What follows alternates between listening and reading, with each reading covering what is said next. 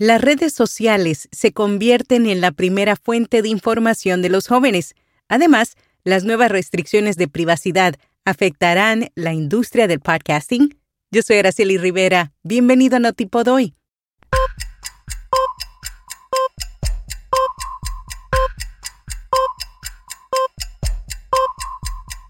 Notipod hoy. Un resumen diario de las tendencias del podcasting. Hindenburg tiene todas las funciones necesarias para resolver los retos comunes para la creación de podcasts y programas de radio. Prueba Hindenburg Pro gratis con nuestro código especial y recibirás 60 días de prueba y un 30% de descuento en la membresía anual. Detalles en las notas. Reuters Institute realizó el informe de Noticias Digitales 2022 para conocer cómo han cambiado los hábitos y actitudes de los jóvenes frente al consumo de noticias. Para ello, hicieron una encuesta y extrajeron datos de una investigación cualitativa realizada por la agencia de investigación de mercado Kraft.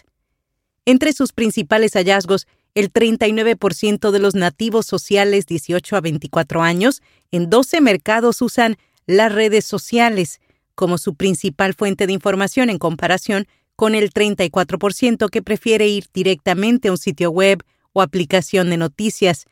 Es mucho más probable que los nativos sociales accedan a las noticias utilizando fuentes laterales como las redes sociales.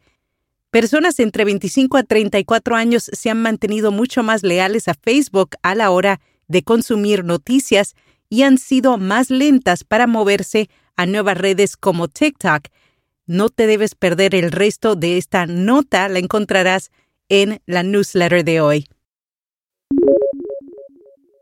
El Laboratorio Tecnológico de IAB ha publicado un nuevo informe sobre la privacidad de los podcasts.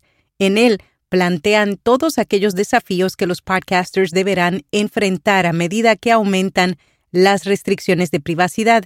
También enumeran varios movimientos que los podcasters y las plataformas tecnológicas deberán tomar para garantizar el crecimiento continuo del medio. Entre otras cosas, advierten que la falta de transparencia podría hacer que los entornos de podcast sean un blanco fácil para el fraude publicitario, lo que empeoraría la experiencia general del usuario de podcast.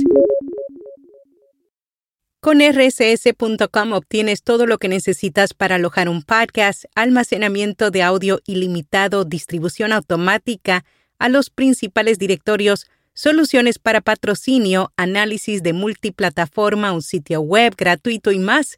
Prueba rss.com completamente gratis hoy.